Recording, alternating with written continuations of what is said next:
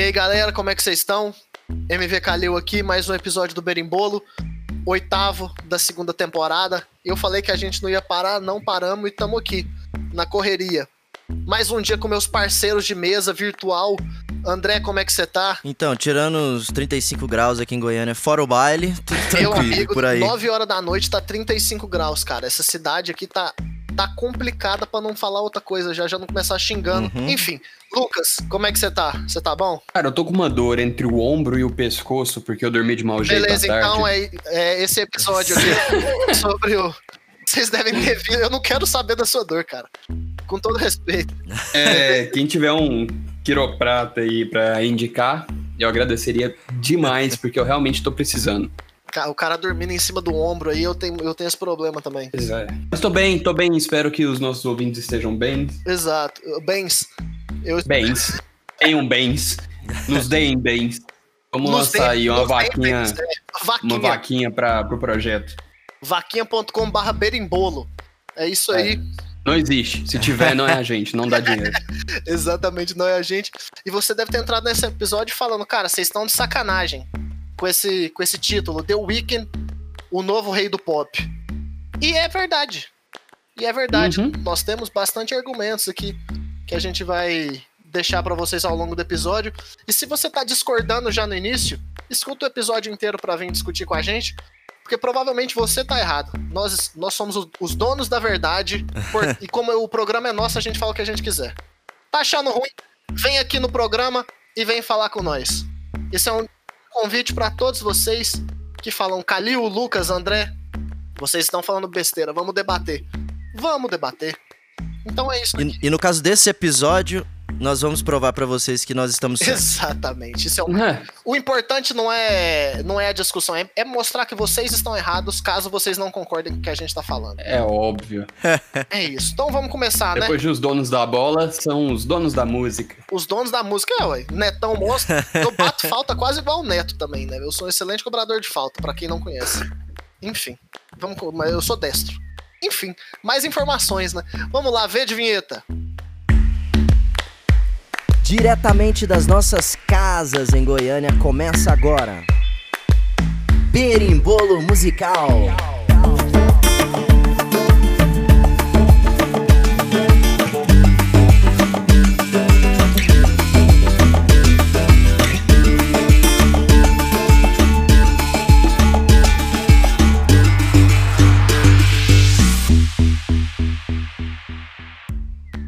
Começar o programa, né? Depois dessa introdução ferrenha, né? Que já poderia terminar o episódio ali. O The Weeknd é o maior sim. Beleza. Boa noite, boa tarde pra vocês, bom dia, boa madrugada. E é isso, não tem problema, não tem discussão. Mas ao contrário disso, eu acho que é importante a gente mostrar como a gente chegou nessa conclusão. como a gente chegou nessa conclusão. Hum. Exatamente.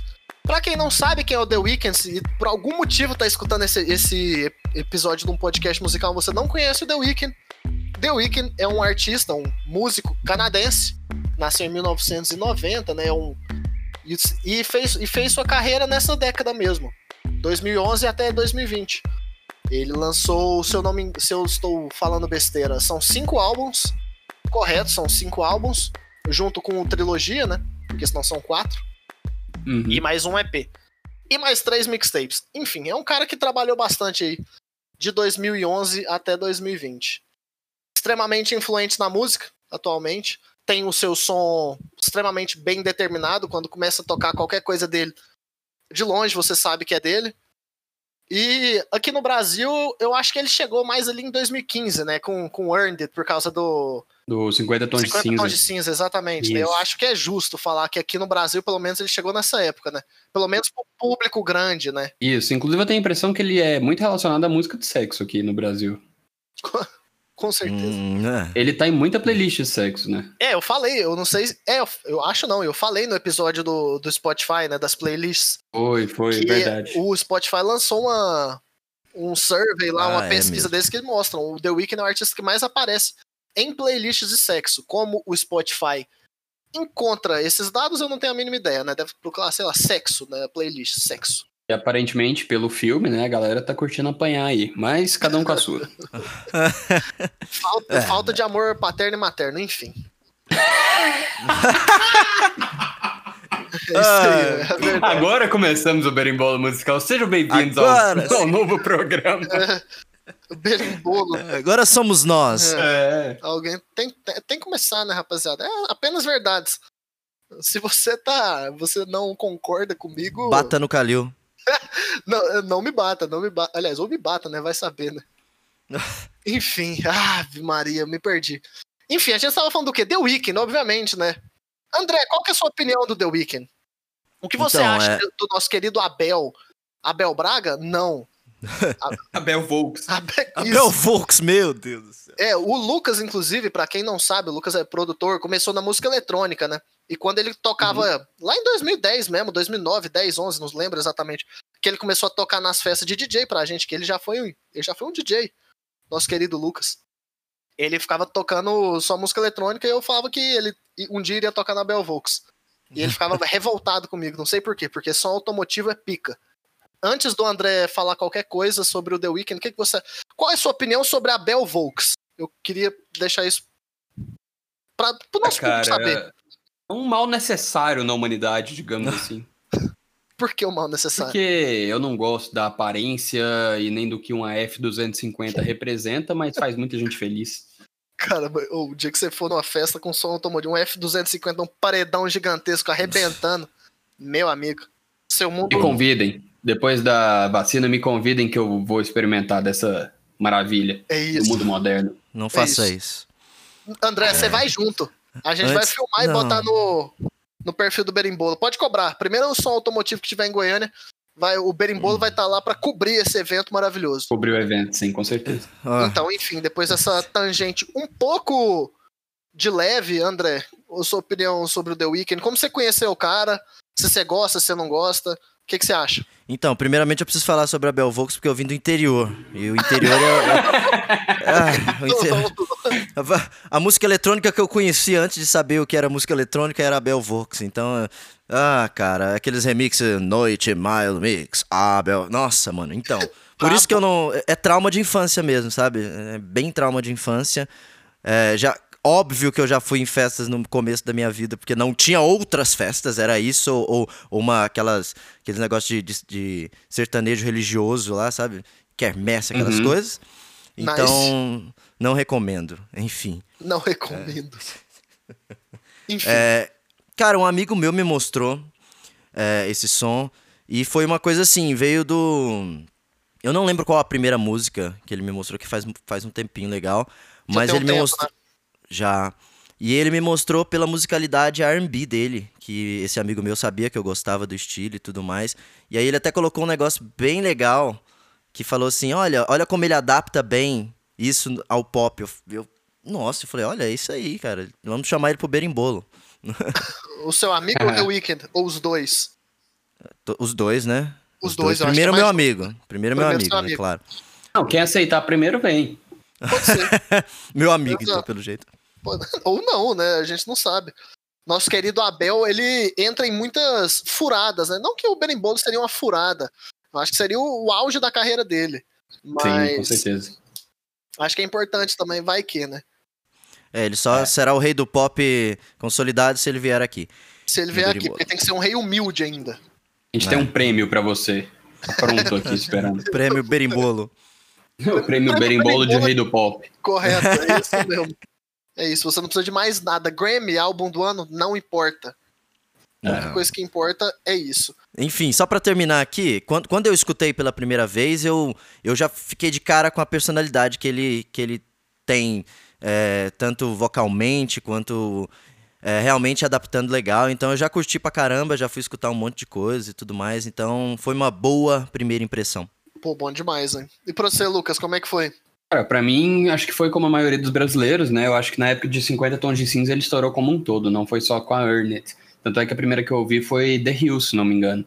Eu já produzia, então eu conheci, eu não lembro quem foi, mas foi alguém que me trouxe como referência de música a ser produzida. E, cara, eu ouvi, era uma coisa que eu tava, eu tava fazendo muito próximo daquilo, então na hora que eu via aquilo consolidado e tal, principalmente o- o- os graves, né? E, pô, ele, ele, ele fez muito bem o trap ali dentro do, dentro do mainstream. Então eu conheci assim. E aí eu fui mais a fundo e tal. E se não me engano, você me mostrou a Shameless, que é uma das músicas que eu mais gosto dele. E aí eu virei fãzão mesmo, assim, do CD inteiro. Não dele, eu acho que eu não consumi ele como pessoa. Talvez eu tenha consumido ele mais agora para fazer o programa do que ao longo da carreira dele, música por música, entende? Entendi.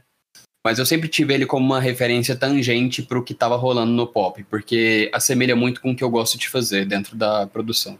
Eu boto fé demais, velho. Faz um sentido. Eu acho que Shameless fui eu mesmo que te mostrei, velho. Aqueles... É, foi. É minha favorita, de longe, do Beauty Behind the Madness, velho. Que é o... Uhum. Era o melhor CD dele, com certeza, até o After Hours. Como eu já disse no IGTV, para quem não assistiu, assista lá. Curtinho, vale a pena. Mas The Weeknd é um cara, um cara foda, né, velho? Cara, a primeira vez que eu escutei o The Weeknd tem tempo, velho. Eu, tipo assim, eu não lembro de levar ele muito a sério, porque não era o estilo musical que eu escutava. Então eu ficava meio assim, ah, é maneiro, mas não é para mim, saca? Eu fiquei meio. deixei uhum. um pouco de lado. Então, só fui novamente levar a sério ali a partir do Beauty Behind the Madness. Aí depois eu fui busquei tudo de volta. Falei, é, realmente o cara era brabo e eu não, não tinha maturidade nem musical, nem emocional para escutar o cara.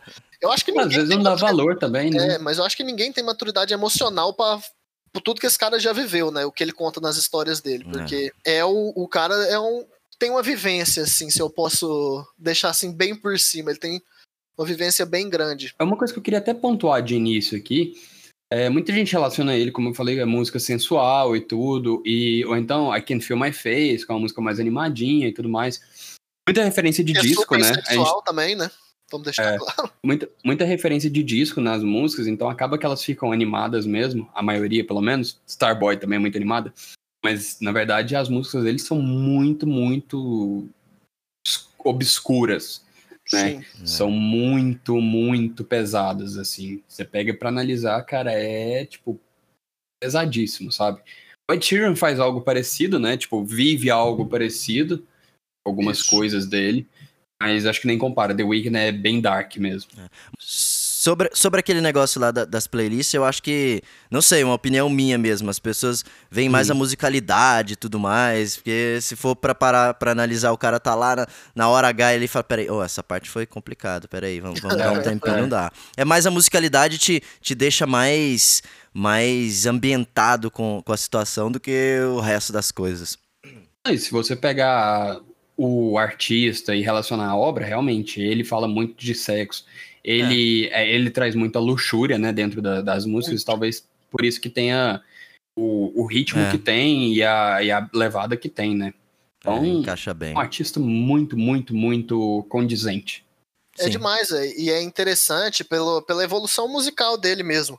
Essa, uhum. tema, essa luxúria mesmo vem mais dos CDs iniciais. A luxúria, quando, quando eu falo luxúria, seria mesmo esse tom sexual, esse tom de muita droga, de putaria. É o pecado capital da luxúria, né? É. Tipo assim, é, é, a, é, a, sexualização exacerbada, né? É tudo em excesso, né, no caso. Uhum, uhum. Então, é interessante a gente ver isso, porque, como eu disse, na, nas mixtapes e no primeiro CD, né, no Kissland, é mais ou menos nesse modelo, enquanto ele chega no Beauty Behind the Madness, eu esqueci o nome do CD por, de repente. No Beauty Behind the Madness já é ele um pouco mais sabendo da situação, das situações, ele quebrando o coração mesmo ali, já é, não é ele tão grandão para toda essa situação, é ele mais triste, é um lado melancólico mesmo, que ele puxa um pouco ali na frente. Enquanto no Starboy já é ele assim na festa de novo, é ele pós-término, se eu não me engano, foi com a com a Gigi Hadid, né, que ele era que ele namorava, casado, não sei se é ela exatamente, mas eu acho que é isso. O CD sai na época que eles terminam. O Melanco ele sai quando ele termina com a Selena Gomes, que é um, que é um EP, né? Que vem depois do Starboy. Que já é. Enfim, eu tô fazendo uma mistura aqui. Mas é, dá pra gente ver cada época do The Weeknd, dá pra gente saber exatamente o que, que tá passando na vida do cara ou o que, que se passou recentemente. Ele é muito emotivo, ele é artista mesmo de botar a cara dele a tapa para falar: olha, eu tô sentindo isso, é isso que eu uhum. passei, ou tô passando na minha vida, e eu preciso compartilhar isso com, com o mundo, com os meus fãs, ou qualquer pessoa que precisa escutar, porque no fim das contas as músicas dele são, como que eu posso dizer, pelo menos nesse último CD no After Hours, são quase todas um pedido de socorro, Sabe, é ele conversando é. com ele mesmo, ele falando das experiências do passado, o que, que ele devia ter feito, o que, que ele não devia ter feito. Um diário. É, é, é, quase um diário, mano. Quase um é diário. real, é quase um diário, é. mas ao mesmo ele consegue fazer isso de uma maneira absurda. Pode parecer um clichê isso aí, mas querendo ou não, a gente é, nós percebemos a musicalidade dele, a personalidade dele é, conscientemente ou inconscientemente, por isso, a, o músico, o objetivo de, de juntar a arte é, a parte comercial é isso, é você colocar a sua verdade lá e essa verdade é, se conectar com as outras pessoas. Mesmo clichê, ele fez isso de uma forma tão, tão fodástica que conectou até quem não conhece essa história dele, sabe? É demais. Uhum. E só pra complementar um pouco esse raciocínio do André, velho, de, dessa musicalidade, assim, porque a gente não entrou na temática mesmo, no título do episódio, a gente tá só comentando as características artísticas dele, características né? musicais. Né? Isso. Porque é importante, né? Ah, para quando a gente vai falar de um artista que é importante, relevante, é muito legal a gente mostrar a evolução do cara musical, do cara ou da, da mina. Uhum. Enfim, a questão é, ele é um cara, ele é um, um artista que evoluiu ao, ao longo dos anos. Ele foi vendo o que funcionava para ele e foi aperfeiçoando. A gente pode ver a evolução dele do do Trilogy, né, que é, são as mixtapes dele, pro Kissland, do Kissland pro Beauty Behind the Madness, aí já uma mudança de som muito grande pro Starboy, que já uhum. muda de novo pro EP, que muda novamente pro After Hours, mas to em todos eles a gente consegue ver elementos do The Weeknd. A gente sabe que é ele, que ele teve essa evolução, mas é um som característico, é um som dele. Um ele não perdeu, ele... né, a essência não perdeu dele. A essência, né? exatamente você consegue ver desde o início ao fim da, do catálogo musical dele que é ele. Por mais que ele saia um pouco, ele experimente coisas, o que é interessante para um músico do, do, tamanho que ele é, ele, se, ele pode fazer isso, né? Mas é interessante a gente mostrar essa evolução musical dele, assim, bem por cima mesmo, porque para quem nunca escutou a discografia dele, vale muito a pena escutar, mas eu sei que é muita coisa, mas assim, se é um artista que você conhece só por causa do After Hours, ou só por causa do 50 Tons de Cinza, ou Starboy que seja, que ele pode parecer com Daft Punk, que você gosta, é um artista que, se você gosta de música, vale a pena demais, porque ele, ele consegue tocar em diversos gêneros musicais no R&B, no pop, no, nesse R&B alternativo, no rock, sabe? Sim. Então é uhum. é bem interessante ver isso no eletrônico. Cara, o que, é, o que você falou sobre a essência ali, ó, já pode ser um tópico para quando a gente for falar de motivos para ele ser o rei do pop. Porque normalmente os artistas, quando chegam num ponto gigantesco, eles vão perdendo a essência deles para continuar naquele auge. E ele conseguiu Algo, deixar é. a essência dele e ainda continuar no auge, tipo isso. Exatamente. O Drake mesmo, né? Canadense, assim. Uhum. O Justin é. Bieber, que é um outro artista que é super grande também, mesma coisa. Você não tem uma essência porque tá toda hora mudando de som, meio que se vendendo pro que, que tá tocando mais. O Drake, é. ele meio que deu uma estabilizada, né? Mas ele teve essa cisão com hip hop muito grande, né? Então é meio que tira um pouco do, da força do Drake nessa discussão do, de rei do pop.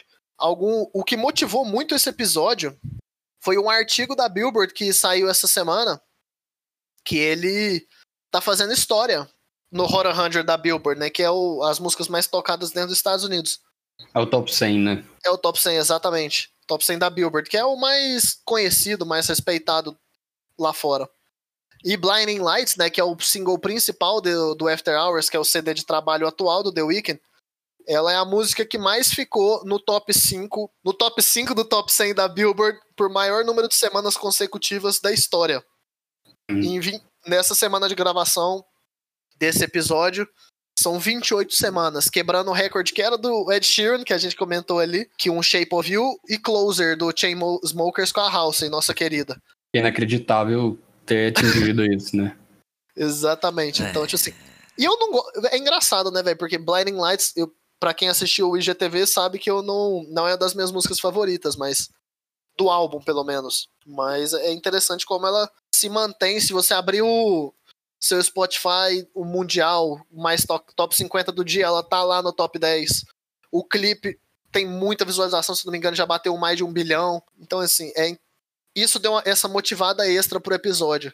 Pra quem não ouviu a discografia, como o Kalil falou e tal, e realmente é difícil a gente parar pra ouvir a discografia de, um, de uma pessoa, de um artista, esse episódio vão ter algumas músicas para ilustrar os caminhos que ele percorreu, então continua ouvindo aí, porque após essa contextualização a gente vai para o próximo bloco para mostrar os nossos pontos e ilustrar, continuar ilustrando essa caminhada que o The Weeknd fez até chegar aqui.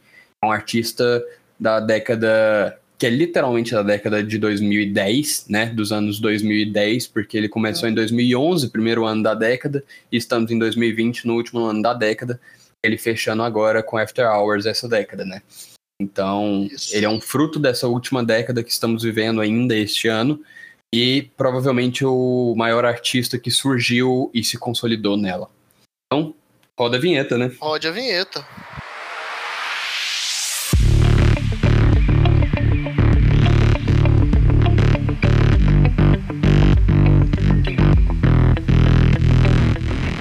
Então, gente, para a gente começar a nossa argumentação aqui, é, eu não quero que o episódio se torne muito chato, nem, ma nem maçante demais, então a gente vai falar de forma bem leve, bem breve sobre as coisas. Vamos falar primeiro sobre a referência mais clara e a comparação mais óbvia quando se fala de The Weeknd, que é o próprio Michael Jackson, o rei do pop, né?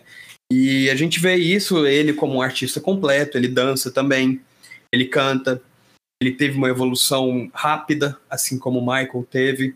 E as músicas são muito referenciadas. As músicas do Michael Jackson são muito referenciadas em todas as obras do The Weeknd.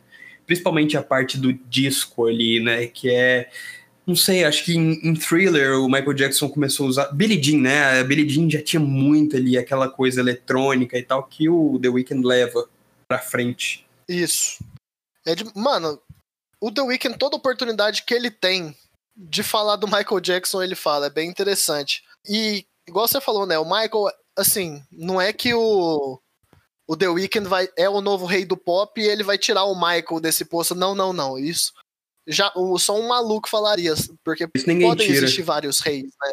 Não dá. É possível existir vários reis. Como até o, o, Justin Timberlake, por muito tempo, foi considerado o príncipe do pop, né? Até no, nos Estados Unidos ele é chamado do, de príncipe do pop ali principalmente por causa da carreira dele pós-NSYNC. Só que ele teve um impacto muito grande. A diferença é que a gente está chamando The Weeknd novo, de novo rei do pop por motivos diferentes. Mas enfim, só para voltar pro Michael, influência dele e do Prince na carreira do The Weeknd são muito grandes. Questão de cantar, questão de estilo, dá até é, é engraçado, né? Porque tem muita crítica que fala, velho, ele imita até demais o Michael. Ele parece uhum. que quer ser o Michael. Não é que ele só é influenciado e que você escuta muito produtor, muito artista quando quer falar mal do The Weeknd, que sim tem. Ah, não, mas ele parece o Michael demais. Ele tenta ele faz o som que o Michael faria se o Michael tivesse vivo no vivo e ativo nos anos 2010, nessa uhum. década, tipo assim, o que é uma completa de uma loucura. É. é uma completa de uma loucura, sabe? Por causa de a gente tava até pesquisando as influências de, do The Weeknd. O The Weeknd é muito influenciado por rap, por esses artistas que eu já falei, artista de R&B, Beach House, a Alia, que foi uma excelente cantora que morreu muito cedo, uhum. norte-americana, que tem uma... O melhor beat da carreira do Timbaland é, é da Alia, enfim. Ele é um cara que você consegue ver muita influência, mas de que não tem como negar, né? Que é Michael Purim mesmo, assim. Você fala, é, Sim. realmente, o jeito que canta, a maneira, as melodias dele. Eu acho que até o André pode falar um pouco mais sobre isso as melodias vocais dele lembram o Michael mesmo, mesmo se você não sabe dessas referências, né, dessas entrevistas que ele menciona o Michael. É, é você falou um negócio interessante, eu até tava falando para vocês em off, até os falsetes, principalmente no começo, né, porque com o tempo ele vai criando uma própria personalidade. É, mas falsete, os vibratos, que é to todas uhum. as técnicas vocais, principalmente no começo, eram muito, muito é, iguais ao Michael. Que é um grande mérito, né? Porque você ser comparado ao Michael Jackson de igual para igual, no mesmo patamar, puta que pariu, cara. A gente tá falando do cara que revolucionou a música, que é inatingível em venda de CD, é o cara que nunca vai ser batido na história, provavelmente. Até porque a gente não tem mais venda de CDs assim, né? Uhum. então, cara, é, é, é absurdamente honrável, né? o é. cara ser comparado com o Michael Jackson desde o início da carreira. se estão falando que tá imitando, cara, que se foda, saca? Tipo. Que se for, é bem isso, Não, é, até porque é difícil alguém comparar com o Michael Jackson, qualquer ser humano comum. E você tinha falado aquele negócio de, de, de, ser parecido e tudo mais. Quem é leigo em The Weeknd, quando vai escutar uma música, com, cer com certeza vai lembrar do Michael. Mesmo assim, ah, esse aqui parece Michael, sabe? Tipo, o que, que você acha disso? Ele, ele uhum. com certeza vai falar que parece o Michael. E, cara, a gente entra em outra coisa que eu quero até que o André fale mais sobre isso, até por local de fala mesmo, respeitando esse, esse local. Muita gente pode vir questionar, e é uma coisa que eu já tô, tipo, me preparando para os ataques e para os contra-argumentos aqui. Ah, pô, o cara é do R&B, ele pode ser o rei do R&B e tal. Beleza, vamos fazer um pequeno exercício aqui. Vamos lá. O quanto a gente já flertou com esse assunto várias vezes, o quanto uh, esse, essa parada de R&B me parece ser para escantear artistas negros do pop. Pega uma Starboy e compara com o novo CD da Dua Lipa. Você chama a Dua Lipa de R&B? Provavelmente não. Pega várias músicas é. do The Weeknd, I Can Feel My Face.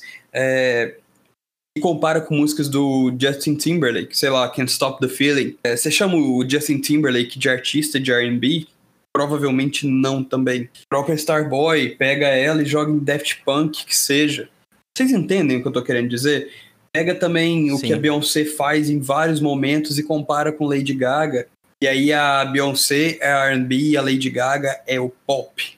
Então, eu queria entrar nessa discussão, André. O que, que você acha disso? É bastante complicado e complexo falar disso, né? Porque aí nós vamos chegar num, num, num, num ponto da história que, que vai, vai para essa parte que você olhou mais, mais complicada de tirar os artistas negros, o que liga muito com R&B.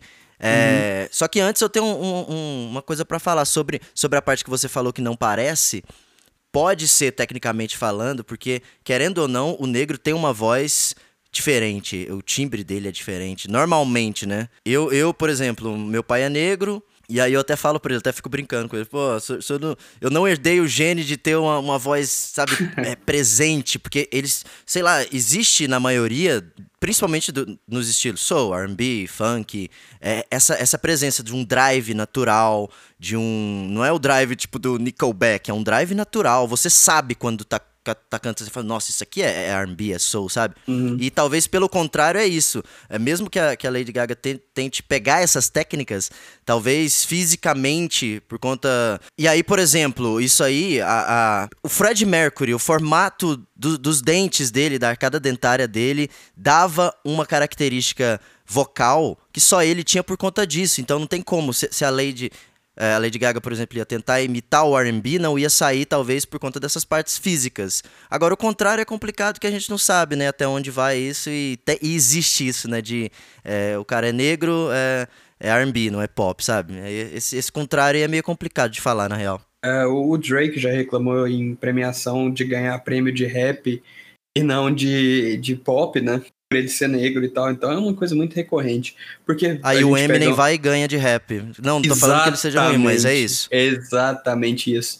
Porque tem uma delimitação que não é. que, que a, a, a contramão não é válida, sacou? É, é seletiva só para os negros, né? O negro Exato. não pode ser pop, mas o Eminem, que é bom e, e vale mesmo, pode ser rap. Eu, eu acho que, eu, que, eu, que agora, agora eu tive que entrar um pouco. Eu acho que o exemplo do Eminem não funciona tanto, saca? Por exemplo, eu acho que o exemplo do... É porque ele é bom mesmo, né? O Eminem é considerado como um dos maiores MCs de todos os tempos, sabe? A maioria das discussões todo mundo coloca ele lá em cima, mas, por exemplo, o Macklemore ganhar, saca? Isso ah, é diferente. É um melhor é, exemplo, não, é... tudo bem. É. Macklemore é um exemplo muito diferente disso, sabe? A gente então... pode falar de outros estilos também. Quantos brancos não fazem jazz? Hoje em dia, jazz, como é uma música extremamente elitizada, você vê branco fazendo na cidade inteira, saca? E, tipo, Exatamente. ninguém questiona, velho. Ninguém fala, não, você é branco, você não faz jazz, saca? Não existe isso. Aí agora pro, é. pro pop, não. Pro pop, não. A gente vai botar Lady é. Gaga. Pô, quem é loira, quem tem olho claro, quem é branquinho vai concorrer no pop. Quem não é, Vamos fazer uma categoria para vocês, cara. Vamos fazer aqui, ó. Rhythm and Blues, que é a origem eu de vocês negros. Porra. É. É, é, é, uma, é um, um, é mão única, né? É. é demais. Eu acho que uma coisa que é interessante botar assim é, um, é o verso inicial do Baco em Bluesman, que é o CD dele, Hum, que ele Sim. lança de blues, eu vou, eu vou ler pra vocês. Exatamente que eu acho que é o sentimento certinho. Eu Recite primeiro. pra gente. Eu vou recitar, eu vou- a minha voz de Pedro Bial. Tô brincando. Eu sou o primeiro ritmo a formar pretos ricos. O primeiro ritmo que tornou pretos livres. Anel no dedo em cada um dos cinco. Vento na minha cara eu me sinto vivo. A partir de agora considero tudo blues. O samba é blues, o rock é blues, o jazz é blues, o funk é blues, o soul é blues. Eu sou o Exu do blues. Eu não, o Baco. Tudo que quando era preto era do demônio e depois virou branco e foi aceito, eu vou chamar de blues. É isso, entenda. Nossa, é isso. Jesus é blues. Falei mesmo. Enfim. É isso. É Muito isso. falou isso. bom. Eu lembro, Muito eu bom. lembro de ouvir essa faixa, cara. Cara, eu. Quando ele abre o CD com essa música, ele, ele já mostra o- da onde ele tá vindo e, é uma dis- e o cerne da discussão, sabe? Uhum. Porque o rock mesmo, o rock não é um gênero que surgiu com El- Elvis Presley. Né? Chuck Vamos Berry, amigo. Tem Chuck Berry. Exatamente. O rap não é um gênero que começou com o Eminem, como muita gente acha que. Muito Stan, babaca, fala que é. E não é. Então, assim, a gente tem que saber de onde vêm as coisas para poder discutir. Homens e mulheres negras, for, eles são. acabaram. Eles são marginalizados, né? Nos, na vida e na música. É uma coisa que, infelizmente, acontece que está melhorando. Pelo menos de fora, me parece, Uhum. né? Eu sou um homem branco falando isso, que parece que estão sendo providências estão sendo tomadas, mas ainda assim não parece que é o suficiente, sabe? Sempre parece que eles estão um passo atrás. Cara, eu te falo E mais, assim. é, de todos os estilos musicais que a gente pode listar hoje em dia, principalmente os estilos de branco, é, vieram dos negros, né? Então, assim, você pega o próprio Isso. House, que eu posso falar bem, Frank Knuckles fazia em Chicago, entendeu? Procura Frank Uhum. Knuckles aí, você vai ver quem começou com House, saca? Então, assim, você não vai achar um estilo musical de origem branca com muita facilidade, saca? Não vai mesmo, assim. E Exato. a- o embranquecimento da música, ele é muito presente principalmente no Brasil, cara. A gente vai pegar aqui o movimento da bossa, que a gente já falou algumas vezes também, que misturou samba e jazz, duas músicas de negro, né? E uma do Brasil e a outra norte-americana. Misturou os dois, ficou um estilo maravilhoso, eu gosto demais e tal. Mas virou uma música só branca, praticamente só branca. Entendeu? Então você vê esse tipo de movimento acontecendo ao redor do mundo, cara. E você não pode negar o- o- os fatos históricos aqui. Você pode até ter entrado nesse episódio com a cabeça de que o The Weeknd é um artista de R&B, mas depois de tudo que a gente vem falando aqui, não é possível que você não pare um pouquinho pra pensar o quão grande ele é no pop. Exato. Ele, ele, ele é um artista de R&B, vamos deixar isso claro aqui. É Ele é um mas artista uma coisa exclui a outra. Mas ele- exatamente, é isso que eu ia falar. Ele é de R&B, ele teve origem R&B, mas ele é um artista pop. Uhum. Ele faz música pop também. Não é É, porque e- ele faz só R&B que ele faz só R&B. Não, ele faz R&B, faz pop. Então, toda vez que você for falar de The Weeknd ou pensar em The Weeknd, é, é isso aí que você tem que pensar. Pô, ele é um artista de R&B, ele é, tem muita influência direta ali de soul, de funk, de blues. Tem demais, vamos, vamos ser justos. Mas ele tem muita influência de, de, de música pop, de, mu- de música disco, cara. Sim. Então, É. é só a gente olhar nosso, na discografia dele, velho. O quanto de disco tem. Disco pop mesmo, que a gente fala. Uhum. O, o R&B que ele traz não é esse R&B clássico do, de funk blues. É referência aí. Aí só porque o negro, o negro tem uma referência, ele vai ser o rei só desse estilo. É uma referência, ele usa Exato, várias outras. E o pop, eu acredito quando a gente fala o rei do pop, ele pode muito bem ser rei do R&B, ser, ser rei do, do R&B alternativo, desse dark R&B que ele coloca também, que ele, ele mesmo denomina assim. Por exemplo, quando a gente fala que ele é rei do pop, é porque ele é rei da música. Isso Sabe, é que não- perfeito. que não tem, não tem nenhum homem na música atual que é mais influente barra mais importante do que ele. Ponto. É isso que a gente tá querendo dizer. Uhum. Não importa o gênero musical, se é pop mesmo, se é R&B, se é rap, não importa. A Isso. música, o, o The Weeknd é o rei da música nessa década e já tá e provavelmente já é tem um tempinho. Enfim, é, é isso sim. que a gente queria falar. Artista masculino, né? Óbvio, deixando claro. Acho que as mulheres têm muito mais força na música hoje do que os homens. Acho não, tenho certeza. Então ele é um dos remanescentes aí de homem, assim. Então por isso que a gente tá colocando o rei do pop. Ele não é rei absoluto sem uma rainha, entendeu? Tipo, a rainha Exato. está à frente uhum. dele nesse caso. É, mas podemos considerá-lo o maior, talvez. E assim, voltando ao assunto rapidamente, só para concluir as maiores referências dele, Michael Jackson, rei do pop. Aí você mistura, pô, o cara não é do R&B? É assim, se você pega Marvin Gaye, mistura com Michael Jackson, vai dar algo muito parecido com as músicas dele hoje em dia. Prince também, cara, e Prince é uma das maiores Prince, referências dele, pô. Então, assim, não tem como negar a história do cara e o que ele faz hoje. Uhum. Então, isso aí é um argumento inicial, assim. Desculpa a gente ter dado essa andada, assim, nessas discussões raciais, mas é porque é importante e já, e já perguntaram pra gente em relação a isso, que a gente já pincelou algumas vezes, como o Lucas disse, mas é, foi importante a gente trazer esse assunto aqui nesse episódio. Sim.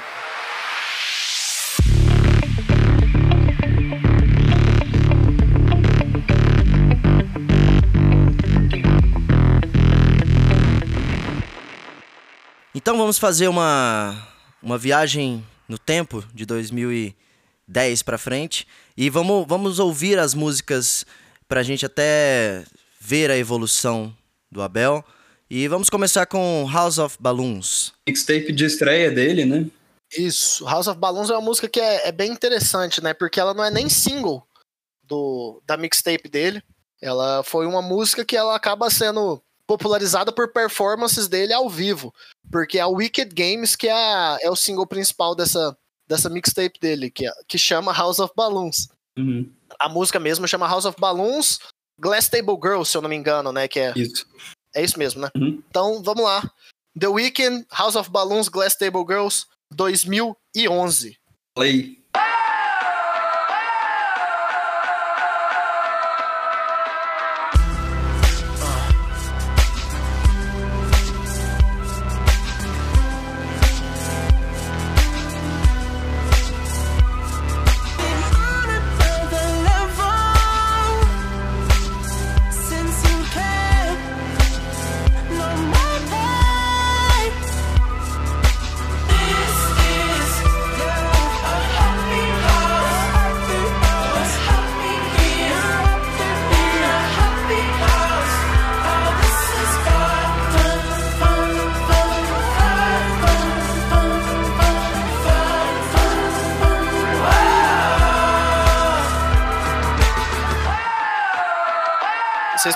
Podem ver, né? É um som bem diferente para quem nunca escutou.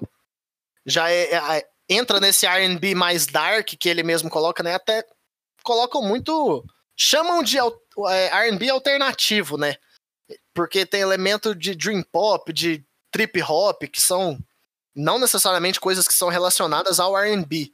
Uhum. Então é interessante colocar isso. E a, a House of Balloons é a primeira das mixtapes que o The Weeknd lança no ano de 2011. É, tem a, a, House of Balloons, óbvio, o Thursday, que já tem uma participação com o Drake. Então você já pode ver, o Drake já era um artista grande na época, no Canadá ele já era bem conhecido, e ele já era conhecido nos Estados Unidos, porque 2011 já tinha lançado o So Far Gone, já tinha lançado Thank Me Later, que é o primeiro CD dele. Eu acho que em 2011 que saiu Take Care, que é o, o melhor CD do Drake. Enfim. Aí depois tem o Echoes of Silence, e aí tem o Trilogy, que é uma, um álbum de compilação, e esse já é considerado o primeiro álbum do The Weeknd de, de estúdio, que é ele pegando as melhores músicas da, das mixtapes e colocando e lançando pro, pro mundo. É, essa música, ela tem. Você vê uma coisa muito presente na carreira inteira, e dá pra ver porque esse é o primeiro trabalho dele. É essa bateria sequenciada, né? Essa bateria bem disco mesmo, ela é bem, ela não tem muita quebra, ela vem vindo assim. A música parece e de fato, de fato não, mas eu acredito que seja bem amadora a produção dela, né? Não, deixa, não, não, não é uma música ruim de forma alguma, mas dá pra ver que é uma coisa mais inicial, um trabalho inicial de um artista, né? É de fato uma demo. É demais. E é engraçado você pegar falar isso, porque em relação à crítica mesmo, crítica musical, site, revista, é o álbum dele que tem a segunda maior nota de é. todos, sabe? Mesmo sendo uma mixtape, uhum. ela tem a segunda maior nota, só tá atrás do, do After Hours, que é, o, que é o álbum que saiu esse ano, 10 anos depois quase. É interessante ver isso. Eu não. Primeiro que eu não gosto de concordar muito com crítico, então foda-se, tô brincando. É, é mas, é, mas é, realmente, é, é interessante, porque todo mundo sabe que foi dali que o The Weeknd veio uhum. e é muito respeitado, e todo mundo respeitando esse CD. É, então, eu não tô, eu não tô desmerecendo a qualidade do CD, eu tô falando que a, que a produção de fato é amadora mesmo, assim, é bem, é, é bem menos produzido. É muito cru, mas ao mesmo tempo tem muita emoção, que é uma coisa que ele nunca deixou de, de entregar nas músicas, Sim. né? Isso é muito legal de ver. Sim. Cara, e sobre essa música, só pra, pra fechar isso aí, é, mais uma vez, a parte vocal dá para perceber muito mais a, as referências do Michael Jackson, porque, uhum. claro, ele estava começando, não tinha criado uma personalidade, porém, para aqueles que ficam falando lá que é só Michael Jackson, toda a bagagem musical dele, que são os elementos que ele coloca, até de disco, são elementos Sim. diferentes do Michael, é, hip hop, e o que ele fala e tudo mais é ele. Então não dá pra, não dá pra falar que é, é esses, esses caras que ficam falando que era só Michael Jackson, que, que o, é, até o Kalil tinha falado antes. Né? Já dá pra ver isso não só pela, pela voz, sabe? Até o fato do trip hop presente, cara, trip hop é um estilo que se consolidou muito com o Portishead, né? E, cara, é bem, é bem depois de Michael, sacou? Bem depois de um thriller. É. Então, é. são várias referências juntas. Não, é, não tem. Não, tem não é um cover, que, de né? forma alguma. É demais. Não mesmo. Então vamos ouvir agora um pouco de Kissland, um trabalho que veio dois anos depois.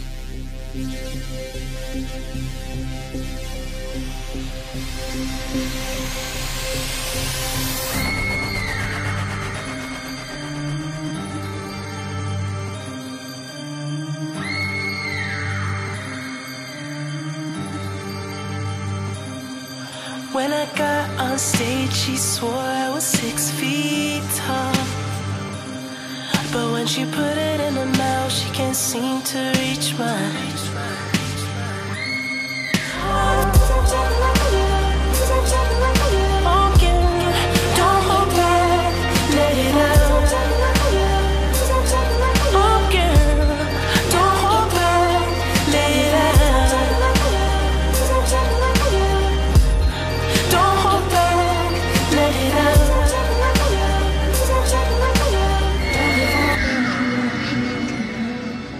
Kissland, né, velho, já dá pra ver essa evolução vocal dele.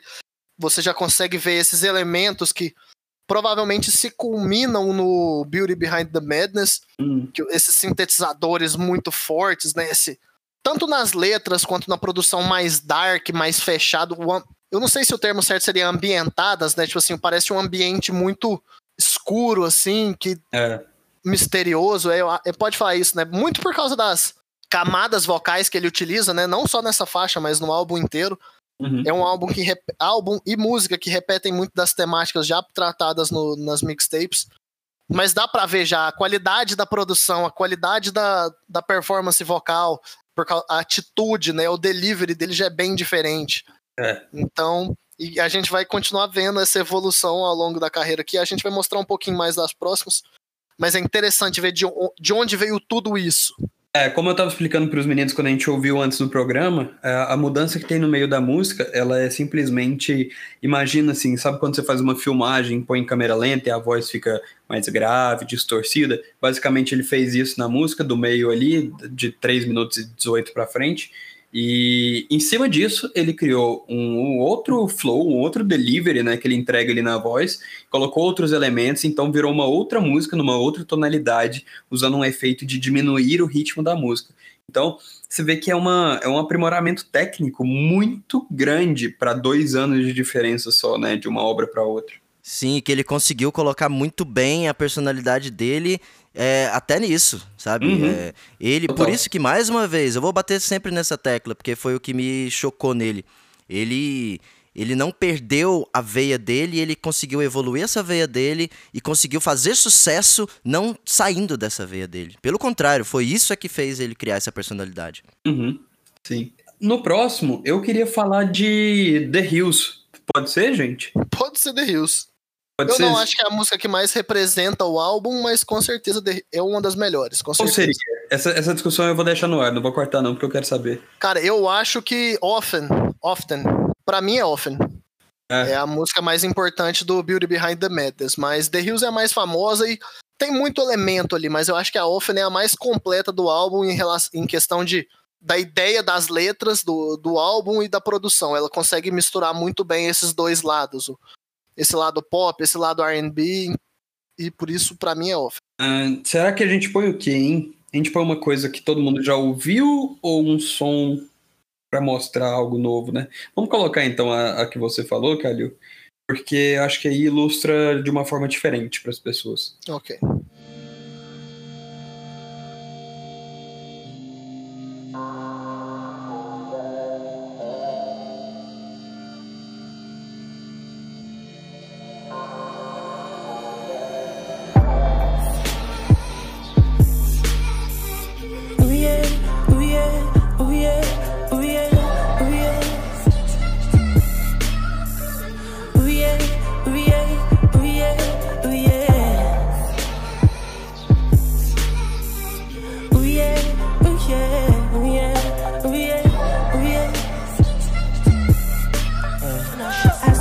I do this every day, I said often That's how many times she rode the wave, not so often. Baby, Bitches down to do it either way, often Baby, I can make that pussy rain often.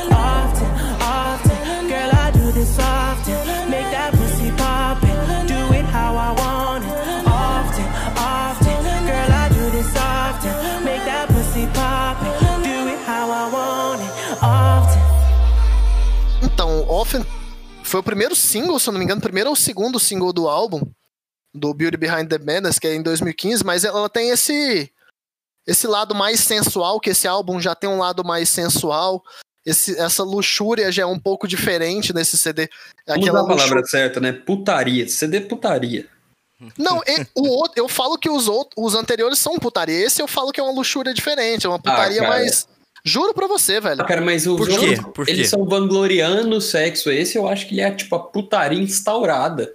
Não, para mim eu vejo diferente, você pira? Porque para mim, nesse álbum, é ele conseguindo executar tudo e, tipo assim, vivendo o momento. Hum, sabe? Então, Enquanto então, o, os outros é ele pensando nas coisas que ele fez e nas coisas que ele queria fazer. Então é uma imagem muito mais. Vangloriada. É, é menos sensual, sensual mesmo, não sexual. É uma imagem menos sensual, mas é uma imagem mais crua. Uhum. Nesse, uhum. como é ele já vivendo isso, é uma imagem mais sensual, mais leve, que te Ela dá mais. Ilustra, né? É, é, exatamente, é mais ilustrada. É, é menos ilustrada, no caso. Ele dá mais, tipo assim, é isso, ó, o que que tá rolando aqui, ó. O que que eu fiz? Uhum. É mais e a impressão que, tipo, assim, dele assim, sobre essa quero. sexualidade. Isso, é, é, diferente. Então, por isso que eu falo que os outros são mais crus, mais, eu diria assim, o termo, né? Putaria mesmo, eu, eu falaria os outros. Mas o outro tem muita relação de, de, do sexo como fuga de do momento em relação aos problemas dele de droga, de família, de amizade. Então, seria o sexo como fuga. Então, por isso que ele é mais cru. E nesse já é, é bem diferente. Então, a maneira uhum. com que ele traz é mais sensual, mais good vibes, mostrando o lado assim, ah, ah, isso aqui, isso aqui, isso aqui. Entenderam? Deu pra sentir? Deu, deu, deu. Então, por isso que eu falo que Often ela é importante nesse sentido, que ela já traz essa mudança. Em relação à produção mesmo, eu acho que vocês podem trazer um pouco melhor do que eu. Com relação à produção, cara, foi quando eu conheci. É, ele se achou muito no trap ali, porque a mistura do R&B é uma coisa que estava em voga, então a gente pode chamar de pop para época e muito sensual, ao mesmo tempo sintetizadores embaixo, distorção, uma coisa muito dark. Porque, não sei, não sei se já repararam, tô até perguntando para vocês assim, eu tenho essa opinião. Músicas tristes, músicas downzona mesmo assim, são muito comparáveis a músicas sensuais. A gente tava falando de trip hop agora há pouco. É, com muita frequência a gente uhum. consegue ver Glory Box, por exemplo, que é uma música extremamente triste e depressiva, por assim dizer de modo é superficial, eu gosto. Ela é muito utilizada em trilha sonora de, de momentos sensuais, em filme, em boate striptease, em Senhor das Armas, se não me engano, na hora que o cara entra num, num país africano, não vou me lembrar agora, mas que tem duas prostitutas dentro do quarto, tá tocando Glory Box. Então, assim, músicas. Eu não sei qual é a palavra certa, mas eu vou usar Dark aqui é, elas tendem a ter uma sensualidade, né? E esse dele é muito assim, os clipes também flertam muito com isso. Tem sempre um cara que faz uma alusão a ele vender, se vender pela fama e pela grana. E, enfim, mostra muitos impactos Isso. que estão tendo na vida dele naquele prezado momento, né? É demais. Agora a gente vai para Starboy, que é uma música que sai um pouco, eu acho, assim, da padronagem uh. dele. Enfim. Uh, Starboy não. Eu não vou botar nem pra ouvir, não, galera. Vocês conhecem a música, ela fez muito sucesso. Eu não gosto. Ninguém gosta. Ninguém gosta, mas fez sucesso. Então, assim. Vocês é. acham que é. Vocês acham que é a que mais sai da, da veia dele ali mesmo? Puta, eu sai, acho. Mais cara. sai da essência? Eu em acho. relação a single, a, ao que ele fez sucesso. Porque ele não fez sucesso com um som parecido com isso, né? Blinding então, Lights agora é anos 80, mas é ele, saca? Agora você pega Starboy, cara, eu acho meio nada a ver. Cara, Starboy e a I Feel It Coming, velho, que são as duas com Daft Punk do, é, do álbum Starboy. Cara, pra mim ali, foi uma época que eu falei, porra, mano, não é, não é pra mim, saca? Uhum. O som do Starboy, tirando o Party Monster, que é absurdo, eu, Party Monster eu acho muito doida. Uhum. E tipo assim, é, é aí é, é, a luxúria ao extremo. É Party Monster, mas é muito doido. Mas Starboy e I Feel It Coming, que são as, os principais singles do, do álbum, deixam muito a desejar, porque... Gente, vocês sabem em que momento da vida ele tava na época que ele lançou esse álbum? Cara, se eu não me engano, foi logo quando ele terminou com a Gigi, né? Com a Gigi Hadid e começou a... Selena. Acho que ele Começou com a Selena, exatamente. É, eu acho, que, é eu acho fase, que é isso. Acho que é uma fase mais tranquila. É foda, né, você falar isso. O artista tem que estar tá triste, tem que estar tá na merda pra, pra fazer coisa boa. Sabe, mas, é, né? mas quase que é isso. Exato. Né? Eu acho que é ele solteiro e já, já superado a, a Gigi. E eu acho que o final já na turnê do Starboy foi quando ele já tava com a Selena. Uhum. Mas eu acho que esse álbum aqui foi ele solteiraço. Tipo assim, eu sou milionário, eu sou foda, eu consegui conquistar todos os meus objetivos na música, na minha carreira. Estou bem. Tô bem, sou bonito, vou explodir tudo aqui. Vou beber, é. vou usar droga e vou. É engraçado. É, é, cara, é muito demanda do, do fã querer que o cara. Porque assim, quem que é a gente para falar que é condizente ou não com, com ele, né? Esse CD, mas parece que as melhores obras vêm do sofrimento, não tem como. É, o cara tava bem, jeito. a música não saiu tão legal, aparentemente. É... é... tipo assim, tem muita gente que gosta, né, do, do álbum do Starboy. Tipo, eu não sou uma dessas pessoas. Nem eu. Mas a, a, as influências ali são bem claras, né, velho? Uhum. Então uhum. É, é interessante isso. Cara, na composição a gente tem um, um, um negócio disso aí, que. É, porque tem dois tipos, você vai compor criando e imaginando uma ideia, por exemplo, vou falar sobre beijo, mas as músicas saem muito mais, inclusive, sinceras e melhores quando a gente sente esse beijo, a gente quer falar do, de um beijo que a gente sentiu e não só falar uhum. sobre isso, entendeu? Imagina. É, é até normal, é normal para isso. Não, e é só para terminar em relação ao Starboy mesmo, assim, para literalmente deixar ele para trás. Ele foi o terceiro álbum que mais vendeu em 2017, né? Ele é um álbum que foi influente. Ele foi bem sucedido pra cacete. Foi, funcionou bem, ganhou Grammy e tal. Urban Contemporary, né, que é o prêmio Babaca deixado de lado, exatamente. Mas assim, ganhou pelo menos um Grammy. Uhum. E aí, ele terminou com a Selena. E aí ele terminou com a Selena. E em 2018 ele lançou um EPzinho pesado, quase voltando às origens ali. Um EP filha da puta. Cara, que você, você botar todas as músicas, as seis músicas para tocar assim, você fala, velho, o cara sofreu, viu, velho? Eu aconselho a você ouvir numa caixa de som e eu não tô nem zoando, porque no fone fica muito pesado pra ouvir esse, esse trabalho dele, cara. é, vou colocar Privilege aqui pra tocar, e se você tiver de fone e tiver a opção de botar num som, bem que eu vou botar pouco tempo, não vai incomodar tanto não. Mas eu lembro de ouvir e ficar meio perturbado com, com o EP como um todo. Então ouçam aí.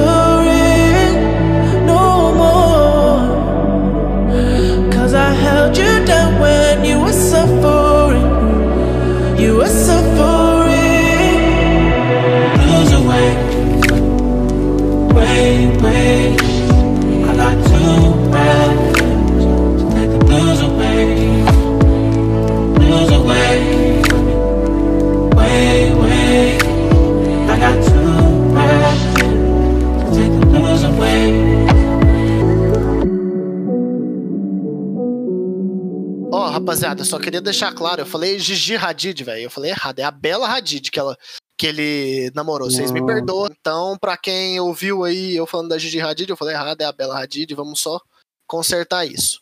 Antes tarde do que nunca. O homem que tarda, mas não falha. E esse, e esse EP, ele é full dark, saca? Porque ele fala só de, do fim do relacionamento, basicamente, dele. E não só o relacionamento, por exemplo, ah, que eu tô triste, que quebrou meu coração. Não, é ele puto.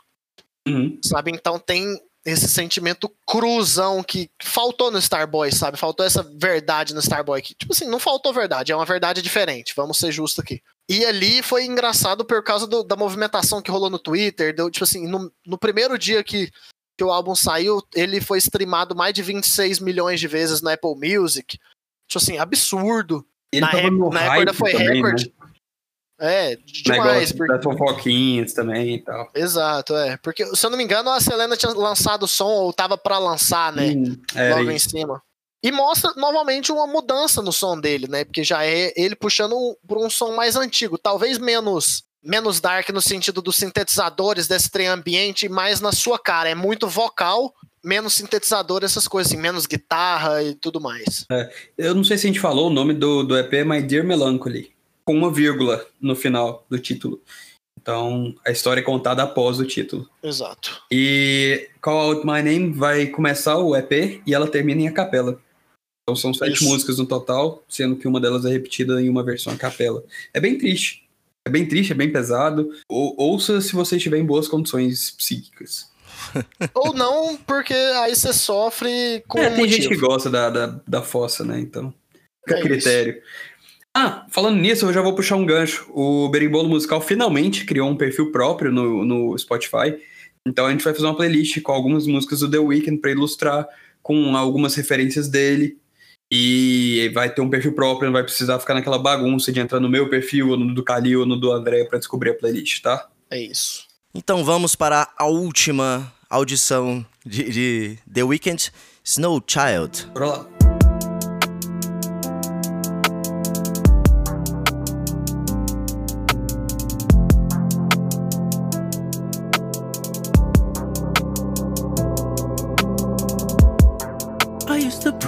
Was 16 If I didn't make it, then I'd probably make my wrist bleed. Not to mislead, turn my nightmares into big dreams.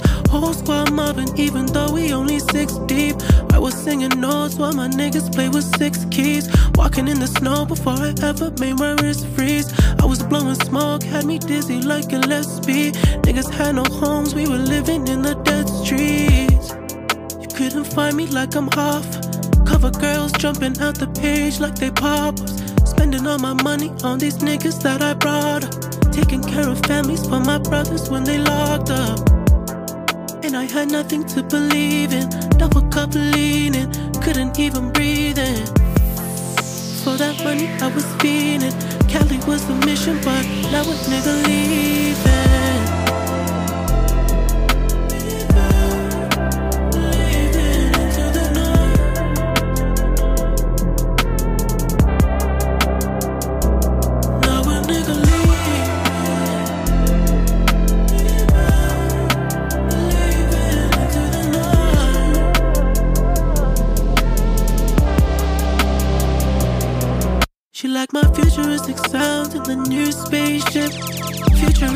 Sex, give a Philip K dick. She never need a man, she what a man need. So I keep on falling for her daily. Então, é, após esse, esse clipe sensacional, que eu vou falar por último, o que, que vocês acharam? Kalil? Eu? Vamos lá. Cara, Snow Child é uma das melhores músicas do álbum para mim, né? eu sou um pouco suspeito para falar de Snow Child porque ela traz um The Weeknd focado 100% na letra, né? Se a gente tirar o clipe. É ele contando uma história e é, ele não é ele procurando o refrão, não é ele querendo ser, sei lá, vender. É ele contando uma história. Saca? Uhum. Ele contando a história dele de como, quando ele começou, do, dos problemas que ele teve, até hoje, onde que ele tá, né? No, no sucesso que ele conseguiu atingir. E o clipe, para quem não assistiu, cara, o clipe ele trata muito bem disso. No clipe ele coloca todos. Foi o penúltimo, foi o penúltimo ou último clipe que ele lançou. Eu não, não sei se ele lançou IT Live Bleed Out depois ou antes. Mas o clipe de Snow Child é uma animação. É o melhor clipe do ano, vamos deixar isso claro. Do VMA, E- né? É. E, não, no VMA não foi, não foi ele que ganhou. O que ganhou foi Blinding Lights. Ah, sim. Foi o clipe de Blinding Lights, que é muito bom, mas o clipe de Snow Child é melhor ainda. Mas é porque não é uma música popular, não vendeu tanto e não é a intenção. Uhum. Mas ela representa muito bem o CD. O, no clipe, ele referencia todos os outros clipes que ele lançou. De 2011 pra cá, todos os clipes estão referenciados no clipe de Snow Child, que é um clipe de 2020. Inclusive clipes do próprio After Hours, a After Hours, Blinding Lights e Heartless.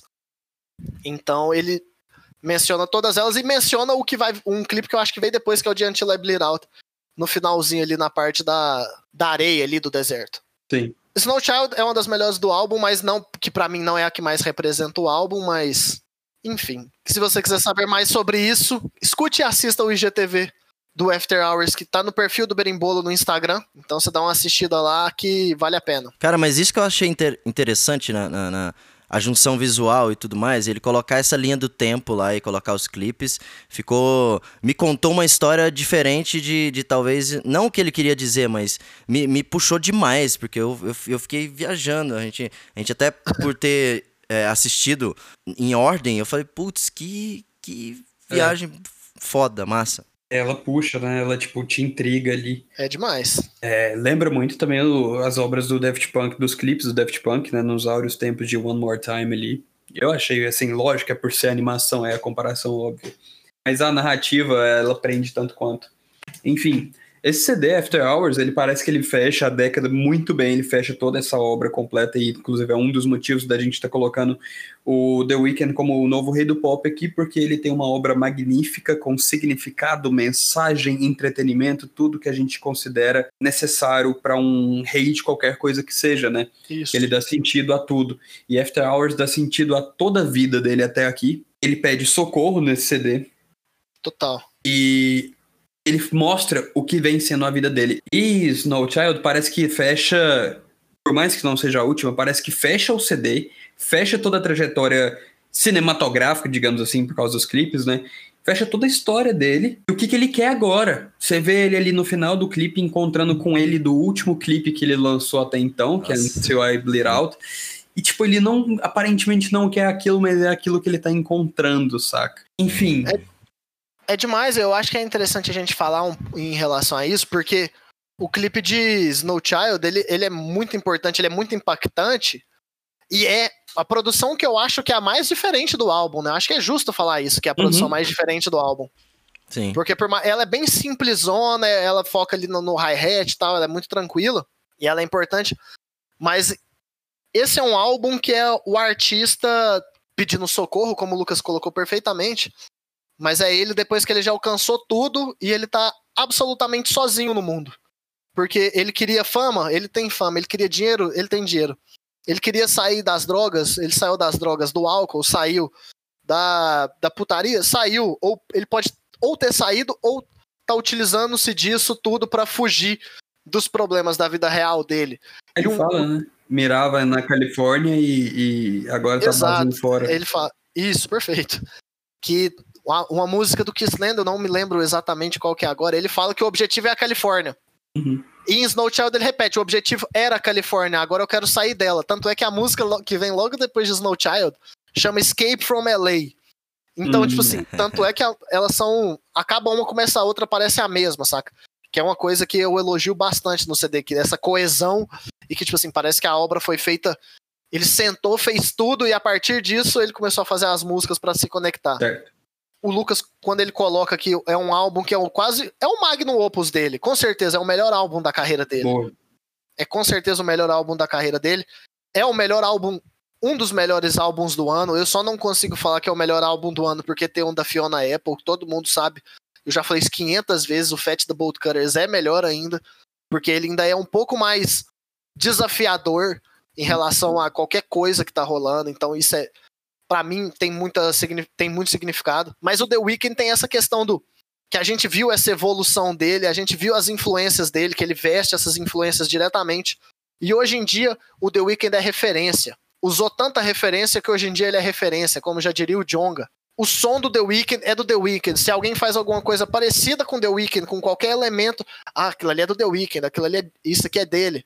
Uhum. Então, como ele é um artista novo, a gente pode colocar, né? Que saiu em 2010, mas o primeiro trabalho saiu, saiu em 2010 no YouTube, mas em 2011 que ele começa a lançar música mesmo no nome dele. Então, eu acho que toda essa importância que ele tem, toda essa representatividade de. Isso aqui é um ponto que eu, eu acho que eu não comentei com nenhum dos meninos e nem no IGTV essa questão do desse pop retrô que tá muito em moda hoje em dia, eu atribuo muito ao The Weeknd, cara, e muito ao Starboy principalmente. A gente falou isso no Retropop, no episódio do Retropop. Pois é, então, tipo assim, essa influência de que é um, hoje em dia eu acho que o, o, som predominante no pop hoje em dia é o retropop. Essas influências do Lipa, Miley Cyrus, Lady Gaga, o próprio The Weeknd. Uhum. É quem mais a House fez música assim, mas enfim, House. é, é. Rapaziada, eu não sou tão hater da House quanto parece, mas enfim. É só o meme. Não? Não, é, é, é só meme. É tipo o Felipe é... Dilon, rapaziada. É, é, o meme da, ah. da temporada. Ah, não. Mas enfim, Beleza. vamos terminar essa parte do CD aqui. Vamos chegar nas conclusões finais, que eu acho que o episódio já tá ficando grande, pra gente dar nossas opiniões de que por que The Weeknd é o rei do pop. Vamos lá. É, eu só peço para que você fale a sua frase principal deste programa como um todo para a gente conseguir chegar nas conclusões finais. Vê de vinheta. Vê de vinheta. Então, chegando nessas conclusões finais, gente, primeiramente, o episódio ficou grande. Ele é denso, mas a gente tá falando de The Weeknd, acho que não teria como ser diferente. É, a gente pode fazer, eu vou dar uma ideia aqui e vocês vão saber a resposta dos meninos ao vivo, se eles vão aprovar ou não. A gente pode fazer um, algumas comparações com outros artistas pop e tentar sustentar os argumentos de que ele é maior que esses outros artistas pop. Vamos lá, vamos tentar. Não sei o que, você tá pensando, mas vamos tentar. Por que, que ele seria maior que o Justin Bieber? Porque o Justin Bieber teve a carreira dele de altos e baixos, enquanto o The Weeknd foi estável o tempo inteiro. O The Weeknd tem uma sonoridade que é própria dele, o estilo que é próprio dele, e enquanto ele faz isso sempre enquanto vendendo muito. Então, não tem como, eu acho que não tem como comparar. Por mais que eu ache o Justin um excelente cantor, não gosto dele como uhum. pessoa, eu acho ele um babaca. Mas ele canta muito bem. Todo mundo que trabalha com o cara elogia o profissionalismo dele em estúdio, que ele pega muito rápido, ele tem uma, tipo assim, uma cabe um, um ouvido para melodia muito bom. Então a gente tem que, que, elogiar isso, mas eu acredito que ele é muito instável. A, a, a montanha russa do Justin Bieber é muito grande para ele para comparar com The Weeknd. E eu não acho que ele tem um, um, um, gênero musical que ele praticamente carregou nas costas. Coisa, o, o The Weeknd tem e o Justin Bieber não. Sim. E para você ser rei de alguma coisa, você tem que levar adiante alguma coisa, né? Um estilo. O Justin Bieber levou, ele fez muita revolução dentro da música, mas eu acho que o The Weeknd tá pavimentando para se tornar mais revolucionário. Quando a gente olha para trás, vai lembrar um som The Weeknd e não um som Justin Bieber. Exato. André, para te pegar de surpresa agora, por que, que o hum. The Weeknd é considerado, pode ser considerado maior que um Justin Timberlake? Hum, ixi, foi boa essa. Foi essa você tinha que ter verdade era pra mim. É, eu tô querendo foder todo mundo aqui. Canalha. Eu deixei o mais fácil Cara, pra mim, daqui a pouco eu falo. Não, vamos ver se ficou mais fácil. Bom que eu vou seguir minha linha de raciocínio de sempre. É, primeiramente, primeiramente a essência. Eu não vejo tanta personalidade, é, eu não vejo a linha de raciocínio, uma linha do tempo inteira. Vocês acham isso? Que, que depois você vai responder, Kalil, já que você não respondeu essa aí. Eu não vejo um, um, o Justin fazendo um EP contando toda a trajetória dele, toda, toda a, tudo que ele já falou nas músicas dele e fazendo sentido e sendo legal, igual foi o, o álbum do The Weeknd. Eu acho que personalidade, o, o Abel tem muito mais, muito mais personalidade, muito mais criatividade e ele soube adaptar muito melhor o, o que ele queria falar, o conceito de tudo que ele queria criar para a carreira dele, dele como artista, do que o Justin, sabe? É muito menos superficial muito mais é, respeitoso, sabe? É hum. aquela coisa, o Justin não vai deixar tantas referências, tanta. Ele não vai ser tão é, usado como referência por conta disso, porque ele é mais. Eu acho o Justin mais superficial, que muito mais superficial que The Weeknd, para finalizar, ponto final. Eu concordo em tudo, por mais que eu não tire em nada os méritos que o Justin Timberlake tem, porque o cara é foda. Sim, também Mas não, não tô tudo. tirando. Mas, mas eu digo, mas eu digo, mas eu digo, mas eu digo na, na profundidade do que Sim, ele, sim. Ele dele como artista, o que ele fala, o que ele como ele coloca essa, esse diário dele é, em forma de música pra, pra gente, pras pessoas, pras pessoas escutarem, sabe? Vocês têm certeza que eu quero. Vocês têm certeza que vocês querem que eu fale sobre o Justin Timberlake? Cara, você tá bufando. É melhor Eu você tô- falar do que você guardar pra você. Não, eu tô puto, eu tô puto, tô puto. Pra quem não sabe, o Justin, eu, eu gosto um pouco do Justin Timberlake. assim, eu acho que eu posso deixar um pouco. que- ficou meio óbvio. Sua vida foi moldada em sexy back, amigo. Não, nem tanto, mas um pouco. Vamos ser justos. Então, o negócio do Justin, que o Justin já tá rodando tem bastante tempo, né? Desde 96 com o N5 e tal. O Justin já foi considerado o príncipe do pop, né? O próprio. Michael Jackson deu ele, a ele esse título. Sim. Então isso a gente já tem que. Ok, já tem que levar em consideração ali, tem que respeitar. E o Future Sex Love Sound de 2006, que é o segundo álbum de disco do Justin, pra mim, pra mim não, pra, eu acredito que tem o, o pré esse álbum e o pós. A influência que esse álbum teve na, na música pop, pop R&B mesmo, porque é um álbum de R&B no fim das contas, Sim. sabe? É um álbum de R&B com elementos pop. Ele mudou muito o, o terreno ali da música pop ali no- nos anos 2000, 2006, 2007. Foi onde, o ano onde o, os anos logo depois foi onde o Timbaland era o dono do mundo. O Timbaland é Então. o produtor do álbum. Eu ia te perguntar isso. É, esse álbum, realmente, é ele que mudou tudo. Mas parece que esse álbum é mais do Timbaland do que do Timberlake. Eu concordo em partes. Eu acho que, tipo assim, seria um 50-50, porque no fim das contas eles eram muitos, muito amigos, né? O Uhum. Cry Me a River, que é o maior hit da carreira do Justin até hoje, é do. Timbaland. É. É do Timbaland. Pois é, você viu tanto que Cry Me a River foi gigantesca. É. Mas assim, é um álbum diferenciado, vem muita coisa depois. Eu não concordo que o Justin seja um, um, um artista superficial, porque não, os álbuns. Eu não, eu não disse que ele era superficial, eu disse que em Mais relação a The o The Weeknd. Weeknd. É, isso, não, de forma alguma. Nossa, pelo amor de Deus, não. É, pois é, mas eu, eu também discordo nisso. Eu acredito que os Polêmicas. dois. É, não, é, Polêmicas. é, em relação. É diferente. Porque o Justin é o. a- o queridinho da América, né? No fim das contas. Ele é o protegido. Yeah. As coisas que ele faz de errado ou, ou certo são. Enquanto uma você você vai estar lá olhando o erro do, do The Weeknd, por exemplo, você vai estar olhando com, a, com uma lupa os do Justin, você não vai ver, é passado pano. Muito, muito por causa da cor mesmo, vamos ser justos, sabe? O Uhum. episódio dele com a Janet Jackson lá, que ele arrancou. sem querer, óbvio, na performance deles no Super Bowl, que ele Mostrou a teta dela. mo- correto, mostrou a teta dela. Tipo assim, ele não teve que ser penalizado em nada com isso, sendo que outra artista provavelmente seria massacrado. Se não me engano, ela não teve a oportunidade de cantar no Super Bowl mais e ele foi, né? Fez um show sozinho. Exa exatamente. Mas, mas Calil, Gente, você, mas você tá dando essa opinião com essa lupa ou não? Tá passando Será? pano? Não, não tô, porque eu tô aqui falando. Não, então beleza. Eu tô aqui falando. e explanando. E, tipo assim, o 2020 Experience, ele é um álbum interessante, já não é um álbum tão de pop, ele sai, ele vai pra um pop rock, ele sai até de- do R&B do, do Future Sex. Uhum. E o Man of the Woods, que é o álbum dele do ano retrasado, 2018, já não tem nada a ver com pop. E não, lógico, tanto o 2020 quanto o Man of the Woods não tem a mesma influência, não tem o mesmo impacto. Então, por isso, questão de impacto e questão de- do Justin não ter o som dele, saca que é o, o som que você fala, isso aqui é Justin Timberlake? Porque ele altera bastante, eu falaria, não, o The Weeknd é mais importante que ele na história, na régua musical. Uhum. Mas, por exemplo, eu, como deu pra ver, eu diferenciaria um pouco na argumentação de que porque o The Weeknd é maior que o Justin Timberlake. E o The Weeknd não tem um projeto fraco. Até hoje o The Weeknd não lançou um projeto fraco. Por mais Sim. que o Starboy seja abaixo da, da média, é abaixo da média dele. Então a gente, é um cara que a gente tá comparando com a régua dele. Então eu vou É. finalizar é a alta. argumentação do Berimbolo falando que. Vou analisar pelo aspecto que eu mais gosto, que é mercadológico. O The Weeknd sempre se superou na próxima obra, diferente do Justin, que teve cadências, né? É isso. Eu, eu concordo, e eu acho que o único cara que dá pra gente que dá pra competir com ele em relação a esse título, né, de novo rei do pop, que entraria nesse Bololô. Mount Rushmore, né?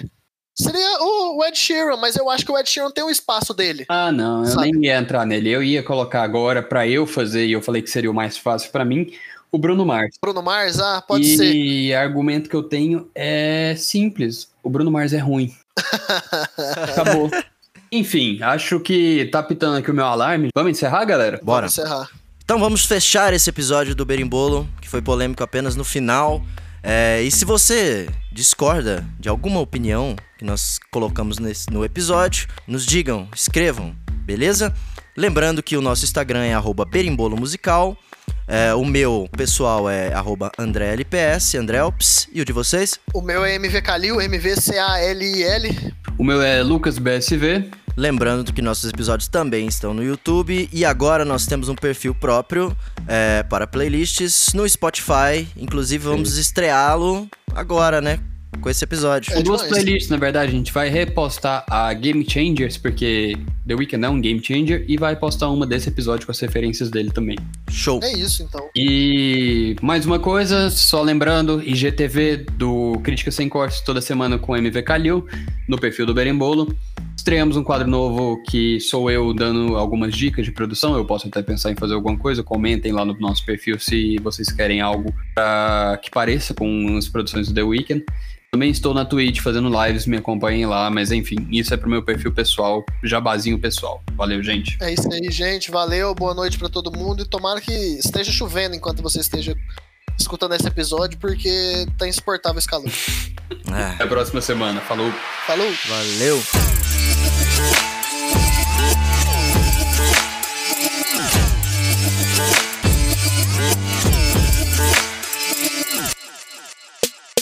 Este podcast é produzido e editado pela Elis Studios.